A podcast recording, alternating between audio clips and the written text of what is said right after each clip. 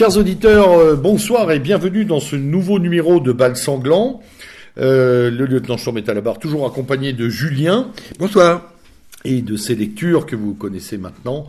Euh, nous allons euh, placer, mais pas que, ce, ce numéro sous le signe de l'histoire, peut-être, Oui, ou oui. des histoires et de la grande histoire. Les Oui, deux s'entremêlent, avec cinq auteurs très différents les uns des autres. Et du polar et du parapolar. Oui, hein, oui. D'ailleurs, pour commencer. D'ailleurs, on va commencer par là. on va oui. commencer plutôt par le parapolar avec, Oui. euh, avec euh, le, le, le désormais euh, très connu Pierre Lemaître. Oui, Euh, et le dernier volet de sa trilogie. oui, exactement. Je... Bien sûr, cette émission est dédiée au polar. Pierre Lemaître est un auteur historique de polar, mais il a commis, comme vous le savez sans doute, une trilogie. Euh, qui euh, c'est la trilogie de l'entre-deux-guerres euh, qui commence par ce fameux livre qui est devenu un film ensuite Au revoir là-haut et le deuxième livre qui est Les couleurs de l'incendie et il conclut cette trilogie à notre grand regret, parce qu'on aimerait bien qu'il y ait Ah oui, des oui, thèmes oui, suivants, bah, bon, c'est comme ça, c'est son choix. Il conclut avec ce livre dont, dont on va parler, qui est Miroir de nos peines. Alors, Pierre Lemaître, on- j'en ai déjà parlé, je pense, dans le premier volet de, de, de Bal Sanglant à l'époque, mais euh, bon, Pierre, Pierre Lemaître n'est pas exactement euh, un militant nationaliste révolutionnaire. Euh, C'est un, il est politiquement à gauche, euh, c'est clair. Il, est, il a été à un moment soutien de Jean-Luc Mélenchon, donc au moins que les choses soient claires dès le départ. Mais il a, il a une plume qui est exceptionnelle, une clarté d'écriture qui est vraiment limpide. Et euh, d'où tire-t-il ce talent exceptionnel? Je ne sais pas. Euh, au départ, c'est un psychologue de formation.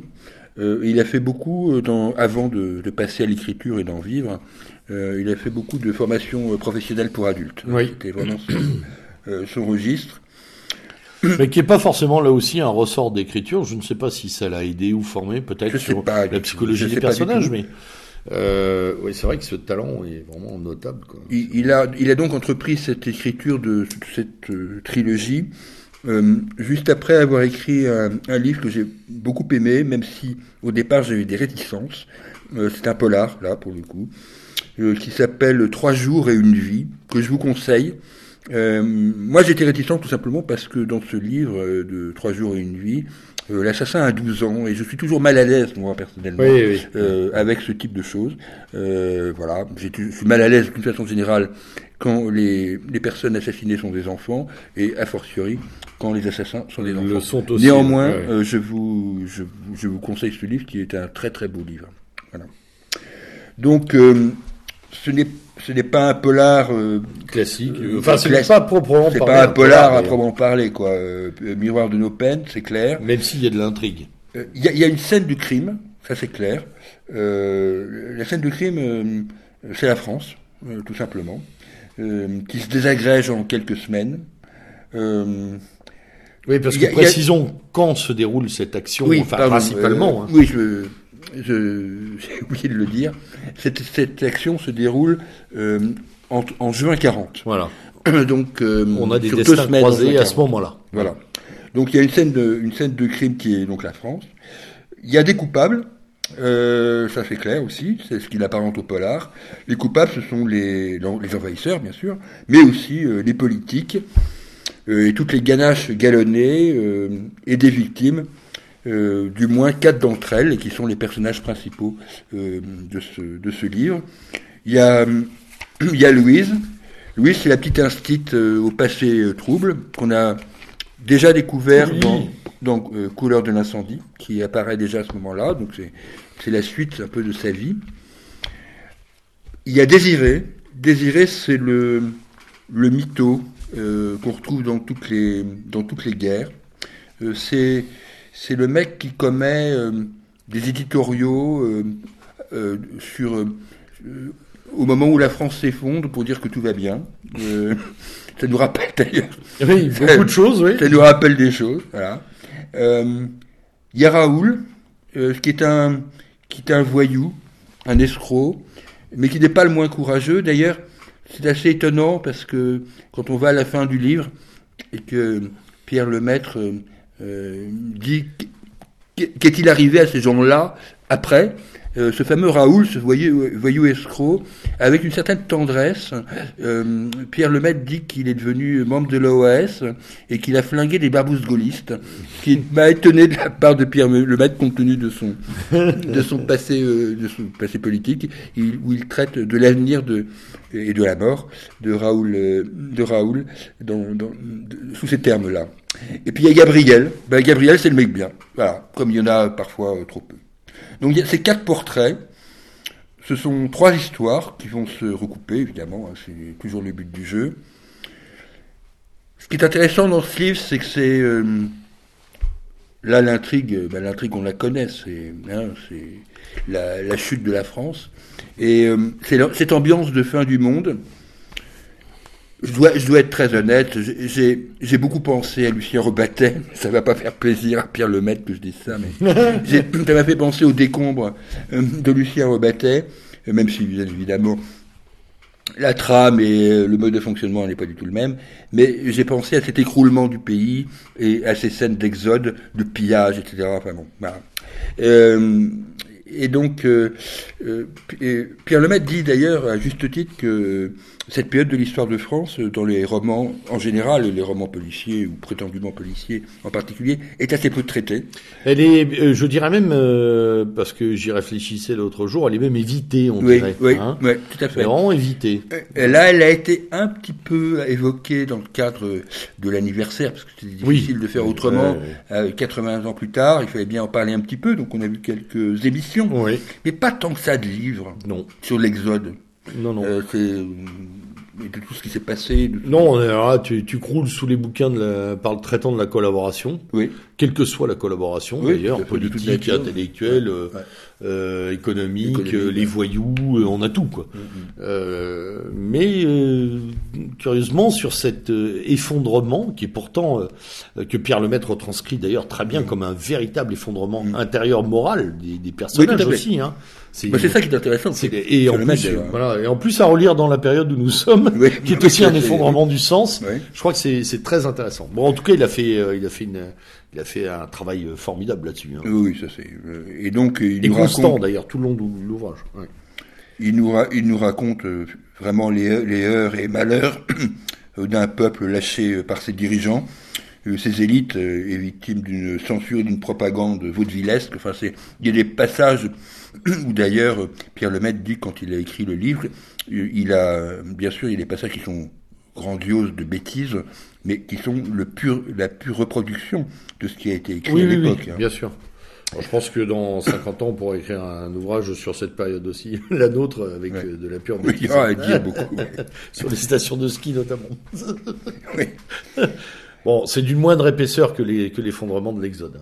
Oui, mais bon, lorsque l'éditrice de Pierre Lemaitre a reçu euh, cet ouvrage, euh, elle ne lui a dit qu'un mot.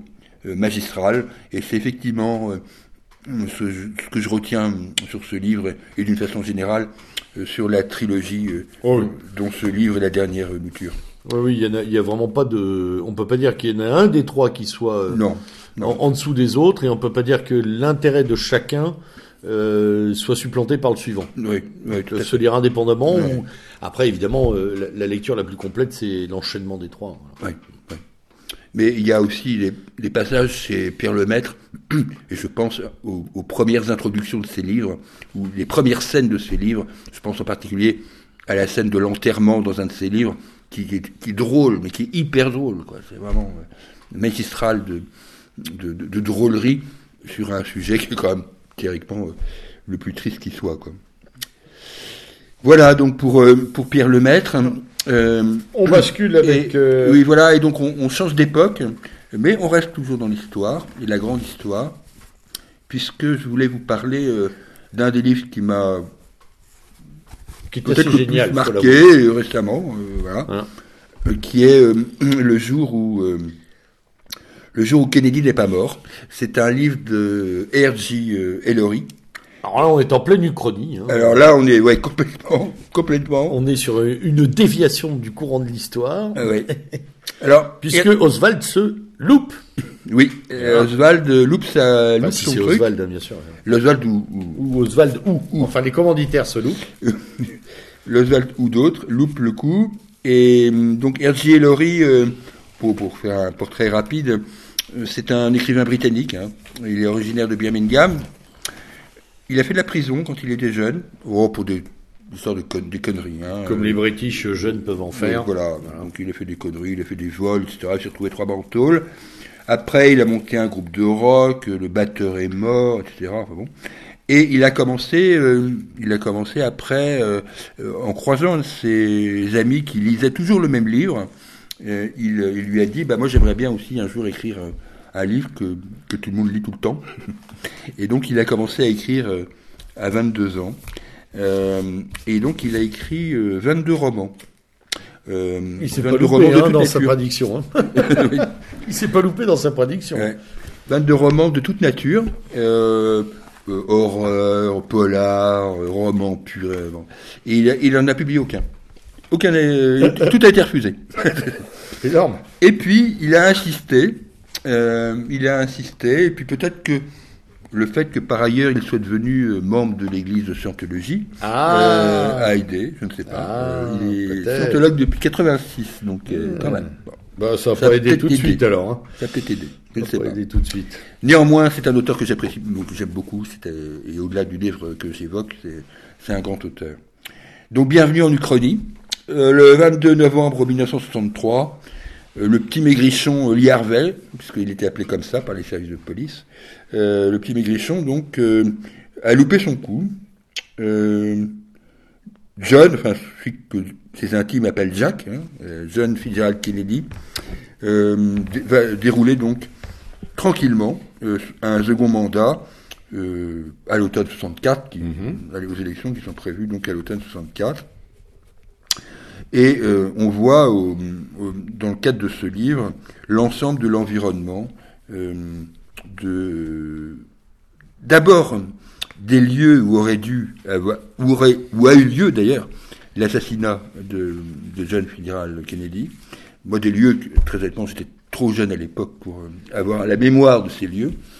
Bien sûr, l'environnement de John Kennedy, avec euh, une description assez hallucinante de, des rapports à la Maison Blanche avec Jackie Kennedy, euh, les rapports avec Lyndon Johnson. Enfin, c'est loin d'être un livre euh, euh, qui, où les personnages sortent de nulle part. Ce sont des gens qu'on connaît. hein. Euh, on parle aussi même de Richard Nixon. Je rappelle que il a été, euh, il a été en face de John Kennedy aux élections de 1960. Oui. Voilà. Et euh, en fait, donc euh, John Fitzgerald Kennedy s'achemine gentiment vers un, second mandat à l'automne 64. Et euh, Mitchell, le, journaliste, euh, il s'en préoccupe assez peu. C'est un journaliste qui est, meurtri.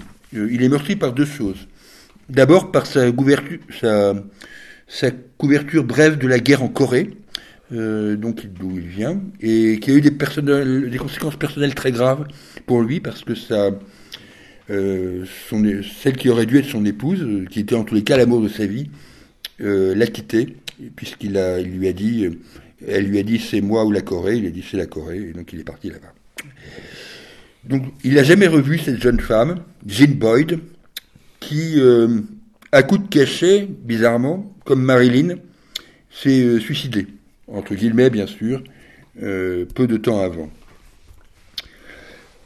Ce que nous décrit euh, John Ellory, et J.R. Ellory, c'est euh, bienvenue dans le rêve américain des années 60, euh, du sexe, des mafias et des suicides, suicides entre guillemets bien sûr, dans un pays qui cesse, qui ne cesse une guerre que pour en commencer une autre, et Ellery, en bon anglais, nous dévoile un pays mieux qu'un Américain ne pourrait sans doute le faire. Il nous rappelle à nous lecteurs toutes les erreurs que nous avons pu faire et que nous regrettons ou pas. Et là, je fais allusion au fait qu'effectivement, quand il a eu à choisir entre son amour, l'amour de sa vie et la guerre en Corée, il a choisi la Corée et que parfois on regrette ces choses-là ou parfois pas. Mhm. Voilà. Très bien. Bon, bah alors, il paraît que, par contre, euh, moi ne l'ayant pas lu, il paraît que c'est haletant de toute manière. hein. Oui, c'est un, c'est tout à fait haletant. Euh, je veux pas, euh, bien évidemment, euh, trahir le, secret, de le, le dénouement de l'intrigue. Ce qui m'a, ce qui m'a un peu heurté, parce que bon, moi je suis plutôt un, suite aux travaux par exemple de Laurent Guyeno, suis plutôt un admirateur de ce qu'a pu tenter de faire, je me dis bien tenter de faire, euh, John Kennedy.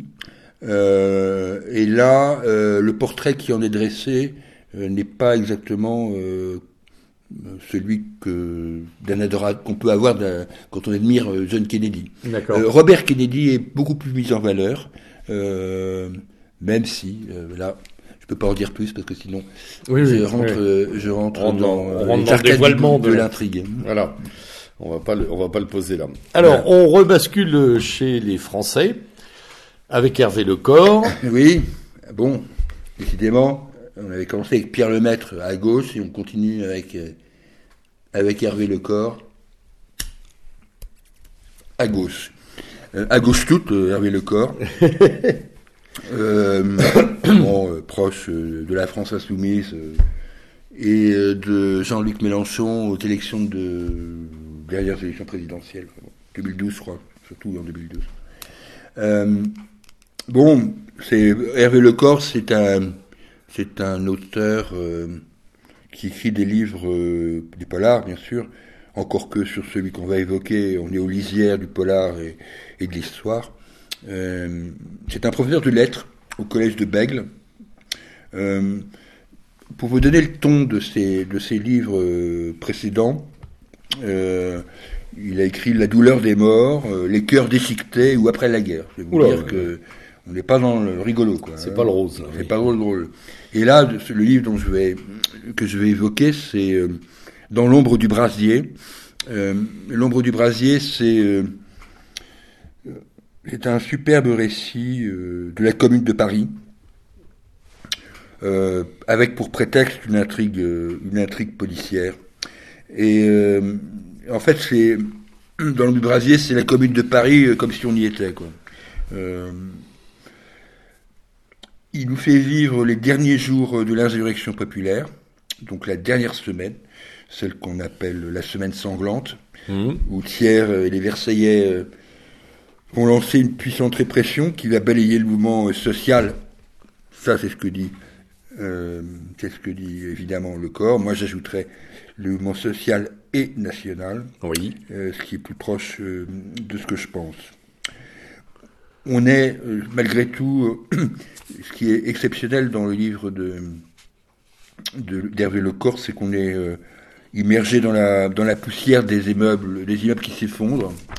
Euh, on est euh, sous le coup, bien sûr, des, obus. On est brinque-ballé dans les fracas des combats, euh, des corps à corps, et, on est envahi par la, par la pestilence des cadavres des hommes, des chevaux, etc., des animaux. C'est hyper réaliste. Bon, le destin des héros est finalement plus grand qu'eux, d'après ce qu'on se rend compte. C'est-à-dire que le- la cause euh, dépasse complètement euh, Oui, les écrase personnages. les hommes. ouais. Euh, donc il y a trois héros. Il y, a, il y en a un qui s'appelle le Rouge. Donc, ça ne s'invente pas évidemment avec Hervé Lecor. Euh, il y a Adrien, il y a Nicolas, qui mènent un combat qu'ils savent perdu d'avance. C'est ça qui est, qui est ça qui est le plus euh, frappant dans ce livre, c'est que euh, ils vont ils vont mourir. Euh, ça c'est pas un secret d'État, euh, mais ils savent qu'ils vont mourir quoi. Donc, Hmm. dès le début. Ouais. C'est une geste tragique. Hein. Et du coup, le, le- polar, le polar en lui-même, vous allez me dire, il est où quoi Donc en fait, le polar est un prétexte. Le prétexte, c'est il y a une enquête sur des jeunes filles qui sont enlevées. Euh, mais c'est plus un soutien à la dramaturgie générale du, du contexte que qu'une enquête réellement policière. Euh, il, Hervé Lecor a, a, a voulu la greffer, oui, c'est ça, comme un, comme un, oui, comme un prétexte pour, euh, pour Mm. nous faire partager l'ambiance apocalyptique hein, de, de- du Paris, euh, du Paris de, de mars euh, euh, 1800 1871. Voilà, donc euh, on, ça grand mérite ce livre, c'est que ça nous fait euh, retenir ce que c'est réellement que la guerre civile, que certains fantasmes. Euh, et cette guerre civile, faut avoir, faut, faut avoir pour mémoire qu'elle fait sauter tous les verrous euh, sociaux et qui laisse parfois échapper des des remontées toxiques qui sont enfouies en temps normal. Voilà. Hmm. Et je pense que c'est une. Ça nous permet de comprendre cette euh, haine viscérale avec, euh, entre les Versaillais euh, et les communards. Et il faut pas oublier ça. Et oui, et puis les répressions terribles. Est-ce qu'on y croise Rossel? Non, non, on n'y croise pas Rossel. Et à mon grand Rossel, qui savait, un de ceux qui savait que c'était perdu d'avance, c'était bien Rossel. Oui, ben voilà. Donc nous, enfin, nous, on, a, on est tous des, des, des, fans de Louis Rossel. Et euh, ce qui est regrettable, euh, c'est que euh, Hervé Lecor ne, ne, ne, donne pas à un personnage un rôle comparable mmh. à celui qu'a eu Louis Rossel et à ses motivations. Mmh. On n'a pas ça vraiment. On l'a un petit peu. C'est-à-dire qu'on l'a pas complètement, c'est pas vrai, mais on l'a pas tel que nous on aimerait évidemment. On aimerait que c'est On est bien d'accord. Très bien à lire, évidemment, pour cette description incroyable de la commune de Paris. Alors, on bascule euh, en Suisse, avec un auteur suisse. Hmm. Oui, alors là, je vais... Sur lequel tu as la dent plus dure. Oui, là je, là, je vais être un petit peu plus sévère. Je vais être un peu plus sévère parce que je, je suis sévère avec ce que j'aime bien, d'abord. Euh, euh, aussi. Oui, bien sûr. Parce que Bon, euh, Joël Dicker, euh, moi je le connaissais pas il y a cinq ans, hein. euh, et lui non plus, personne ne le connaissait, mais il avait émergé, si vous vous souvenez, par un formidable succès, et tout à fait mérité, de librairie qui s'appelait La vérité sur l'affaire Harry Kébert. Oui. Livre qui a donné lieu d'ailleurs, je crois, à, un film, mmh, mmh, mmh. Et il avait ensuite continué avec euh, un livre qui s'appelle le livre euh, des Baltimore, une famille américaine, et euh, surtout avec un, un, livre qui ressemblait beaucoup au précédent, donc l'affaire Kébert, qui était la disparition de Stéphanie Meyler, que j'avais moi apprécié, mais qui avait déjà été plus discuté par la critique. ces trois livres, enfin ces livres étaient tous situés, à la grosse surprise d'ailleurs, des gens qui le connaissent, visiblement. Tous ces livres étaient situés aux États-Unis. Mm. Euh, d'ailleurs, dans des milieux. Oui, alors c'est un Suisse roman, quoi. oui, voilà. Alors que, alors que, effectivement, euh, Joël Dicker est un Suisse roman.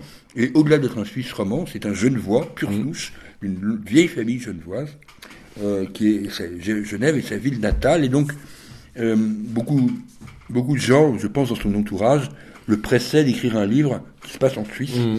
C'est donc ce qu'il a réalisé avec cette énigme de la chambre 622, euh, qui se passe euh, euh, entre Genève et Verviers, en Suisse. En fait, la trame du livre, qui est assez, qui à mon avis est une bonne idée, puisqu'en fait c'est une histoire un peu de le meurtre de la chambre close, quoi. on va dire ça comme ça. au cours d'un week-end d'une banque qui s'appelle la banque Elsener, euh, un nouveau euh, président de cette banque privée suisse doit être nommé. Et cet homme euh, est assassiné dans la chambre 622, donc ce qui donne le titre au livre.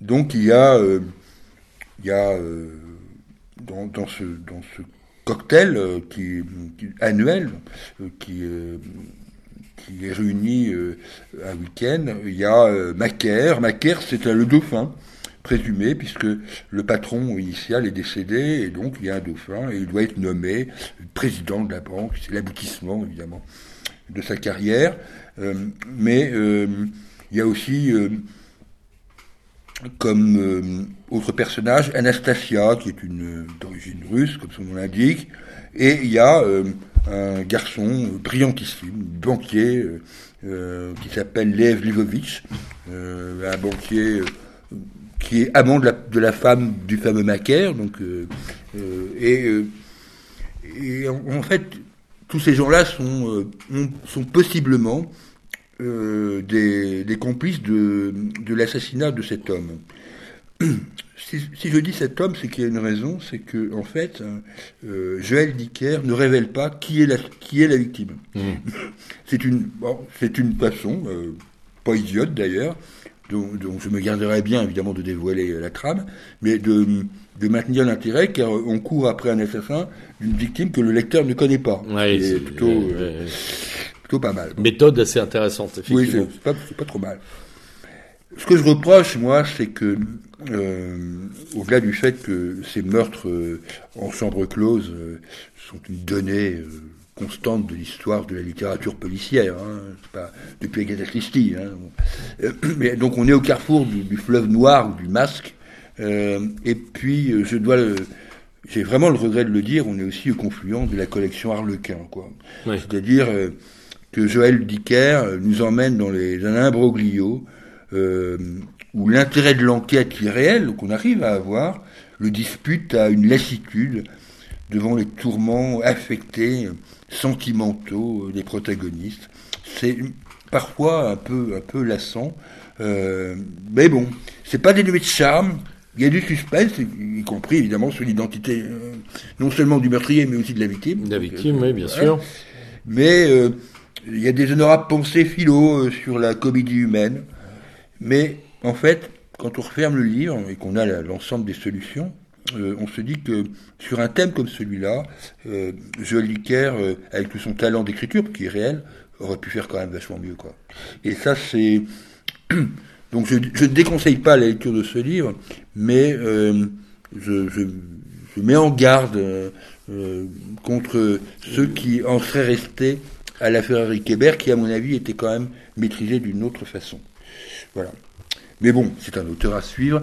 Euh, d'ailleurs, euh, dans ses entretiens préalablement à ce livre, euh, il disait, et, ça m'a frappé parce que les auteurs de romans généralement ont des trames assez solides dès le départ, ils savent où ils vont. et lui disait que, par exemple, dans ses romans, il ne savait pas comment ça allait se finir. Quand il commençait son livre, il ne sait pas comment ça va se terminer. Quoi. Et ça, c'est c'est étonnant quand même. Hein. Mmh, mmh, mmh, bien sûr. C'est son, cheminement qui l'amène à une solution. Voilà. Très bien. Alors le dernier, la dernière de la liste. Euh, eh ben, la dernière. De ce jour, une, euh, une américaine écrivant sur le Royaume-Uni. Exactement. Et plus exactement sur l'Angleterre. Euh, c'est une dame que moi je ne connaissais pas, qui est sans doute connue outre-Manche, et outre-Atlantique. Euh, c'est Elisabeth George. Euh, donc elle fait, euh, c'est une auteure américaine. Elle est, tous ses récits sont donc en, Grande-Bretagne. Elle, elle, écume les comtés hein, au fil de ses, des aventures de ses héros. On aurait presque pu la placer dans les villes et les paysages. Quoi. Oui, tout à fait. Oui. Mais là, en l'occurrence, je vais vous emmener, je ne sais plus, le Sussex, je crois, ou je sais plus. Euh, elle est dans la tradition une tradition très particulière euh, du roman policier britannique qui a été inauguré évidemment par Agatha Christie, euh, qui est le whodunit. Le whodunit, c'est euh, la contraction du who, has done it, mmh. qui l'a fait. Donc voilà, c'est c'est en fait des schémas assez simples des romans policiers qui a tué, quoi, tout simplement. et en fait, cette cette dame, Elisabeth George, est au départ pas du tout une auteure de romans policiers. Euh, elle est, c'est une spécialiste de Shakespeare. Et ensuite, ça la rapproche.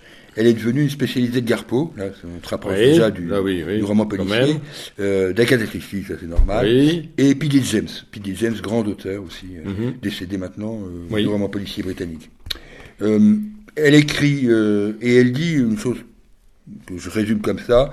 Elle dit qu'elle écrit sur l'Angleterre parce qu'elle aime l'Angleterre. Donc c'est vraiment une américaine qui euh, qui a une passion pour euh, pour les Elle, elle, y vit ou pas? Comment? Elle y vit ou pas du tout? Oui, oui. Elle y vit. Elle, vit en Angleterre, donc. Euh, non, non, non? Ah, non, je pense qu'elle. Elle, y séjourne. je pense qu'elle doit y vivre quand même pas mal de temps, mais elle pérégrine pas mal parce que. Je vois, enfin, de, ces, romans, la, la, trimballe au fin fond des Cornouailles. Donc là, pour ce qui concerne ce livre, donc qui s'appelle La punition euh, qu'elle mérite, euh, c'est une petite balade dans les West Midlands. Mhm. Donc quand vous regardez, c'est un peu à côté du pays de Galles, quoi. hein, D'accord. pour faire rapide. Euh, avec l'appui britannique des auteurs de polar américains. Donc, euh, en fait, ce qui se passe, c'est que dans son livre, euh, il y, a, il y a un certain Yann Druitt, qui est un dévoué diacre de la paroisse anglicane. Euh, il est mis en garde à vue suite à une dénonciation anonyme euh, pour pédophilie. Mais pas de peau, euh, un peu comme Epstein, hein, il s'est retrouvé euh, suicidé avec son étoile autour du cou. Donc, euh, Ah, en pleine garde à vue. Bon.